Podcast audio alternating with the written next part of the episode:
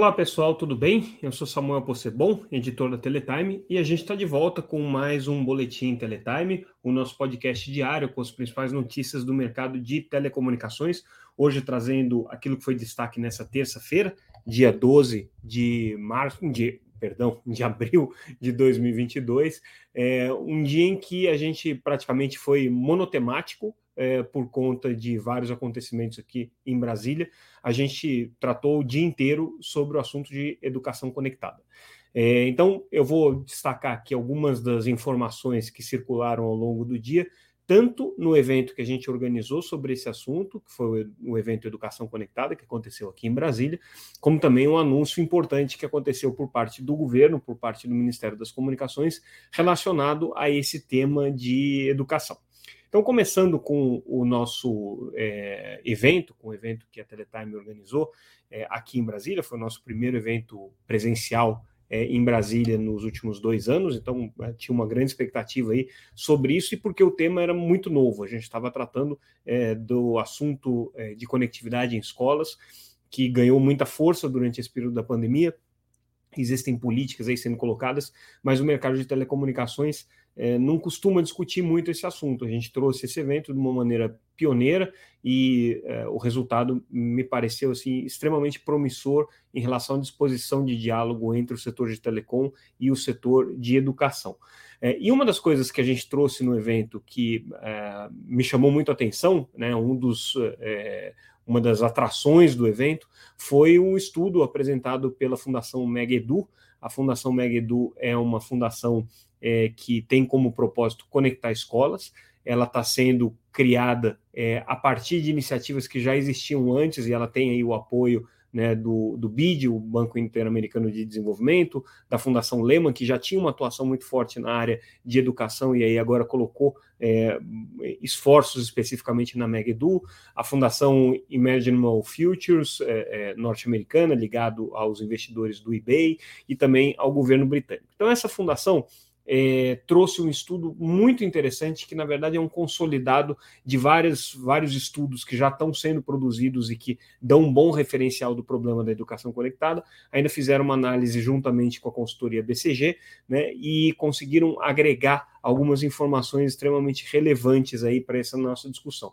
A Cristiane Castilhos, que é a CEO da Megedu, fez essa apresentação durante o evento e basicamente, é, destacando aqui algum, alguns dos números mais importantes, né, ela chamou a atenção que hoje, de 139,5 mil escolas públicas que a gente tem, é, 112 mil escolas estão, estão, estão, estão em áreas de cobertura, né, de, de redes de, de banda larga, sendo que dessas 104 mil estão efetivamente conectadas. Ok? Então já sabemos aí a quantidade de escolas que estão conectadas. As que estão desconectadas hoje no Brasil, considerando as escolas públicas, são 35 mil. Dessas aí, a gente tem um universo de mais ou menos 15 mil escolas que poderiam ser facilmente conectadas, porque já estão em áreas cobertas, né? Já estão em áreas é, de cobertura.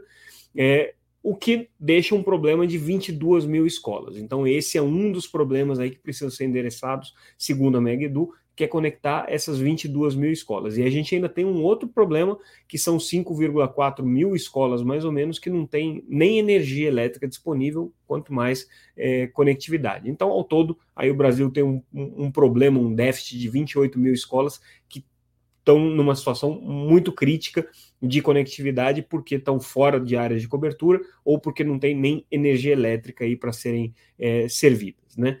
É, aí o, o, o, o, ponto que a, o estudo da Megiddo trouxe né, é, é, que das, dessas 22 mil escolas, mais ou menos 14 mil, 14,5 mil escolas poderiam ser facilmente conectadas com algum investimento é, no desenvolvimento de redes de fibra. Né? Então, não seria tão complicado você puxar a fibra para conectar essas escolas. Você tem mais 7 mil que precisariam de tecnologias alternativas, como, por exemplo, satélite, eventualmente até o 5G ou 4G, né? É, e, claro, que aquelas 5,4 mil, mil é, escolas que não têm nem energia elétrica. E aí, é, a questão que a Megaedu tentou responder é qual é o custo para você fazer isso. E o estudo aponta aí uma necessidade de investimentos da ordem de 9 a 11 bilhões de reais, né? Considerando só o acesso, porque segundo a análise da Megaду, o problema de backhaul e backbone, é, de alguma maneira, já está sendo endereçado por conta de outras políticas públicas que estão sendo desenvolvidas, né? É, então, uh, seja pelo é, Plano Geral de Metas de Universalização, seja pela, pelo edital de 5G, já existem planos específicos aqui para resolver esse problema. E além da necessidade de investimento, o estudo que a Mega Edu trouxe é, traz um número aí de cerca de 230 milhões de reais é, que vão ser necessários aí para você manter é, o, o, o, custo operacional desses projetos, 230 milhões de reais por ano. Então, quer dizer, além do investimento que você tem que fazer, tem esse custo aí. Esse é, esse é um mapa, essa é a dimensão do problema. Isso bate muito com o que o Ministério é, da Educação tinha colocado. Então, assim, essa necessidade de você investir 11 bilhões de reais, talvez seja hoje o grande desafio é, para a conectividade em escolas. Mas existem muitos programas, né, e aí o próprio evento é, tratou de é, mapear um pouco quais são esses diferentes programas. Dentro do Ministério da Educação, você tem é, um, um, grande guarda-chuva chamado PIEC, né, que é o Programa é, de Inovação e Conectividade na Escola. É, ou perdão, de, de, escolas conectadas, né? E você tem debaixo desse pro, programa programas de aquisição de equipamentos, programas de conexão de, de, aquisição de capacidade de banda larga e tudo mais. No Ministério da Educação, você tem o Internet Conectada, que é a compra do chip neutro, né, um dos temas que, inclusive, a gente tratou já nesse podcast, no nosso noticiário, e foi é, tratado no evento. Você tem o Norte Conectado, o Nordeste Conectado, o programa Paz, que é o programa Amazônia Integrado e Sustentável, prevê a construção da rede fluvial. É, você tem é, outros projetos que estão sendo desenvolvidos dentro do Ministério da, da, das Comunicações com foco em conectividade. Então, existem muitos projetos. Grande desafio disso tudo é você fazer a coordenação de todos eles. Esse, é o, esse foi o, o tema aí que a gente acabou discutindo muito durante o evento. É, e aí, no mesmo dia, a gente entra aí numa outra notícia importante do que aconteceu nessa terça-feira. O Ministério das Comunicações é, anunciou, então, é, um acordo de ampliação da quantidade de escolas que vão ser conectadas no programa Wi-Fi Brasil. Lembrando que o Wi-Fi Brasil é um programa derivado do GESAC, que era um programa de conectividade via satélite, criado em 2003, vai fazer 20 anos aí no ano que vem. É, o programa GESAC é, foi rebatizado para o Wi-Fi Brasil, ele já tem aí a previsão né, de, de é, 12 mil escolas conectadas, podendo chegar a 15 aí dentro do, da, da, programação inicial. E agora que o governo está é, anunciando, o Ministério das Comunicações, o ministro Fábio Faria anunciou isso hoje, foi acrescentar mais 10 mil pontos é, em áreas rurais e mais 2 mil pontos em instituições é, urbanas. Então, a, a, perspectiva aí é você dobrar o tamanho do Wi-Fi Brasil, mais ou menos dobrar o tamanho do, do Wi-Fi Brasil, é, com, essa, com, essa, com esse esforço de conectividade rural e urbano é, que vai ser feito. Né? O interessante desse, dessa segunda fase, vamos dizer assim, do Wi-Fi Brasil, é que agora ele deixa de ser um projeto só por satélite, vai incluir também a contratação de provedores de pequeno porte, PPPs, que estão atuando é, nesses municípios. Então, é, segundo o Ministério, já houve uma resposta de mais de mil é, PPPs é, interessadas em, em, fazer essa parceria. A RNP foi contratada pelo governo para fazer esse processo de seleção. A RNP tem implementado vários programas aí do governo e a expectativa aí agora é que esse é, o programa Wi-Fi Brasil se intensifique, inclusive utilizando é, a rede de fibra, o que é a grande novidade aí do que foi anunciado pelo Ministério.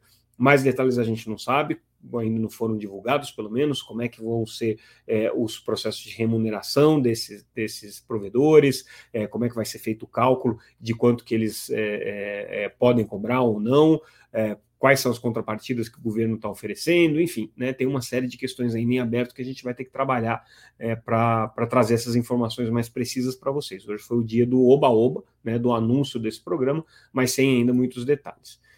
No nosso evento, e aí é outro, outro destaque que a gente traz do, do noticiário, a gente falou muito sobre os recursos é, oriundos da licitação de 5G, né? São 3,1 bilhões de reais que estão previstos aí para investimento em educação conectada. É, e quem está coordenando esse trabalho é o GAP, que é o grupo de acompanhamento dos projetos de educação relacionados a esses recursos do 5G.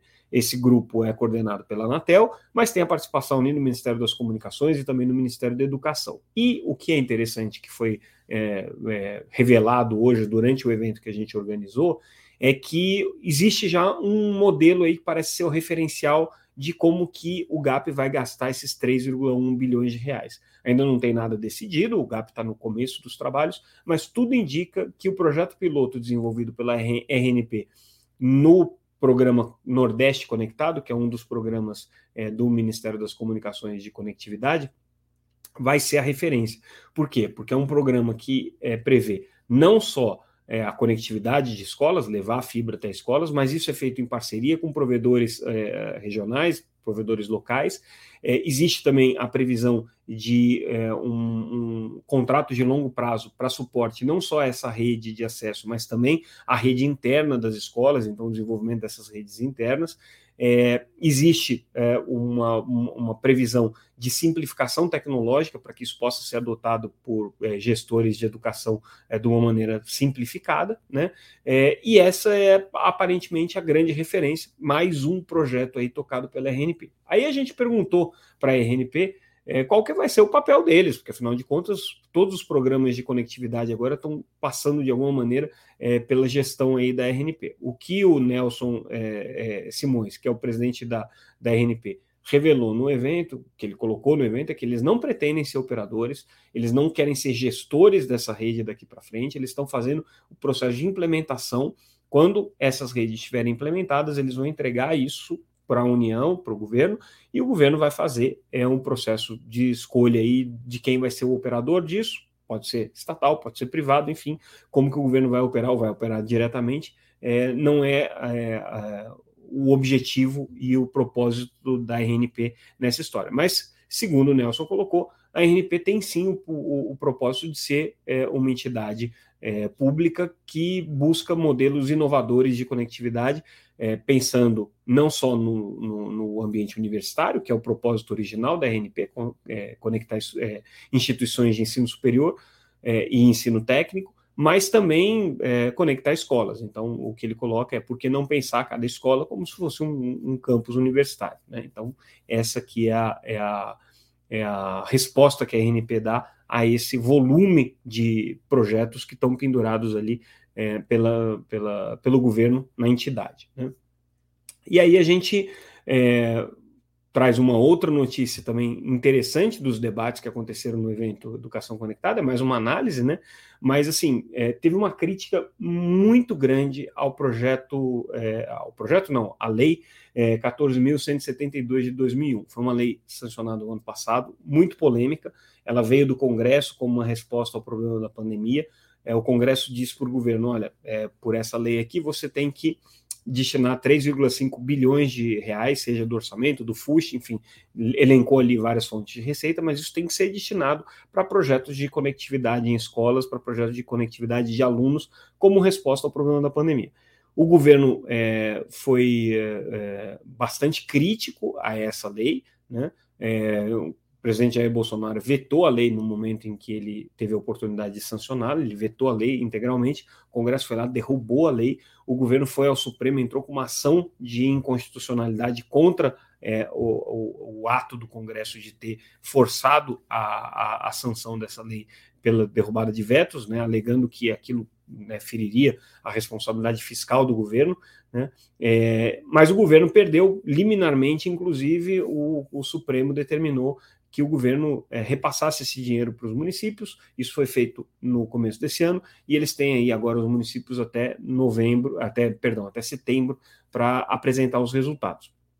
O problema todo e a crítica que está sendo feita ao, a essa lei é essa, é que é, isso aí é como você chover dinheiro nos municípios, mas sem muita é, preocupação de como que isso vai ser aplicado, como não vai ser aplicado, quais são os programas, como é que você rastreia esses recursos, como é que você fiscaliza, não tem nada disso estabelecido. Inclusive, os próprios municípios têm relatado muita dificuldade de conseguir é, implementar essas políticas, porque não tem nada desenhado, não tem nada estruturado, eles precisam fazer processos de, de licitação que são complexos, mesmo que você utilize como referência outras licitações feitas ao, ao poder público, não é fácil você especificar esse tipo de, de, de licitação. É, muitas secretarias não têm ideia do que fazer a partir de agora, e o dinheiro precisa ser aplicado até setembro. Do contrário, esse dinheiro retorna para a União e aí é, não deu em nada né, essa lei. Então, é, esse é um problema que o, o, o mercado de educadores, é, de, de, secretarias de educação né, e educadores, de certa forma, estão enfrentando hoje. É um recurso muito importante, porém, parece que não foi a melhor alternativa. E pelo que colocou o próprio Ministério da Educação, o Ministério das Comunicações também muito crítico, até mesmo o TCU criticou bastante essa, essa legislação e a forma como ela foi implementada. A gente vai acompanhar aí como é que vai ser o desenrolar dessa história. E aí a gente fecha o nosso noticiário com é, um destaque aqui para uma iniciativa de é, educação conectada, na verdade, o Instituto Escola Conectada é, gerido né, e, e, criado pela Datorá, uma operadora virtual, e aí a gente tem detalhes aí sobre é, como que esse instituto tem trabalhado hoje, a quantidade de é, escolas que já estão conectadas, eles trabalham sempre em parcerias com provedores locais que gratuitamente cedem essa conexão para escolas. Então, ele já tem hoje 40 escolas conectadas, 93 processos de conexão é, e mais 328 escolas que estão na fila aí para serem conectadas por esse programa. Né? É, então, uh, é um, é um universo já muito relevante, né, que a, a conquistou, numa iniciativa que não tem nada de nenhuma relação com, com o poder público, apesar de, deles dizerem que estão abertos sim a receber investimentos públicos para intensificar esse processo de conexão em escola. Né? Então, com isso, pessoal, a gente encerra aqui é, nessa madrugada já do dia 13, né, o nosso boletim Teletime. É, todas as notícias completas lá no site. Hoje foi um pouquinho mais monotemático, porque a gente está mergulhado aí no assunto é, de educação conectada. É, amanhã a gente vai trazer mais algumas notícias do evento e outras coisas que aconteceram no mercado. Então, como vocês é, já sabem, entre lá no site www.teletime.com.br. Tudo que a gente comentou aqui, analisou, está lá disponível gratuitamente e vocês podem também acompanhar a gente sempre pelas redes sociais, como arroba Teletime News. Com isso, eu me despeço por hoje. Amanhã a gente volta com mais um Boletim Teletime. Obrigado, pessoal, pela audiência é, e pelo carinho com que vocês têm é, respondido a esse nosso esforço de todos os dias trazer esse podcast, esse nosso videocast também, para quem assiste pelo YouTube, é, com informações sobre o mercado de telecomunicações. Agradeço e até amanhã.